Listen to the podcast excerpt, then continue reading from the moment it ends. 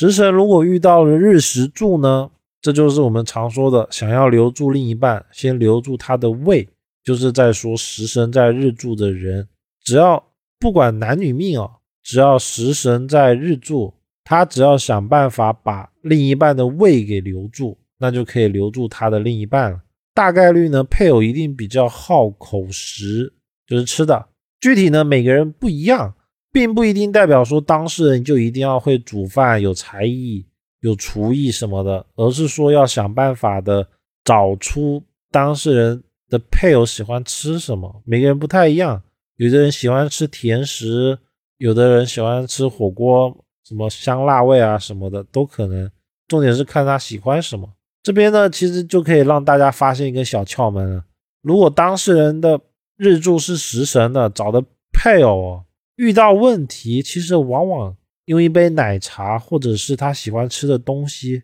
就可以解决了。当事人呢，大概率也就消气了。而因为这种属性哦，往往也代表了他配偶比较好吃，所以食神如果又碰到了比劫，就要注意他很容易会发胖，或者是他命盘中食神太多了也容易胖。食神呢，还有一个属性叫做浪漫体贴。他更注重体验感、精神享受，所以我才会说，食神在日柱的人留住他的胃，就能留住他。因为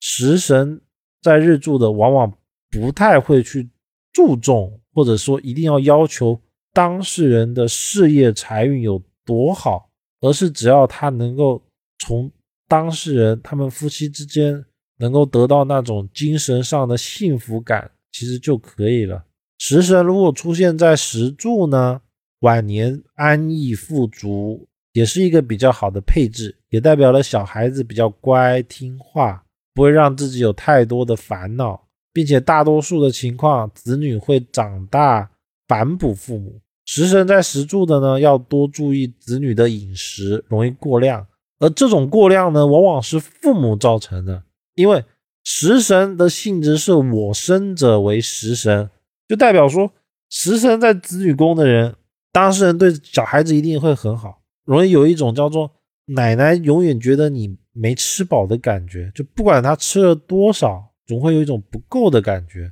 就会不停的想要给他买好的衣服啊，好的吃的食物啊，担心他营养不良等等等等，因为这样子呢，而容易造成子女体重容易过重。反正总归啊，食神这个星。状态都是比较好的，只是他可能会怕一个事情，叫做偏硬。偏硬呢，在术语里面叫做消神，在古书里面有一句话叫做消神夺食，其实呢就是一种克的相，叫硬克食伤。如果食神碰到了消神呢，往往本来能够享福的口福之欲就会没有，而被夺走。另外一个相呢是食神生财。食神生财呢，往往就代表当事人，尤其是男命哦，因为男命的财星是他的配偶星，食神过旺的呢，容易为情所困，容易为了配偶而把他的家当，把他的本来应该属于他的快乐生活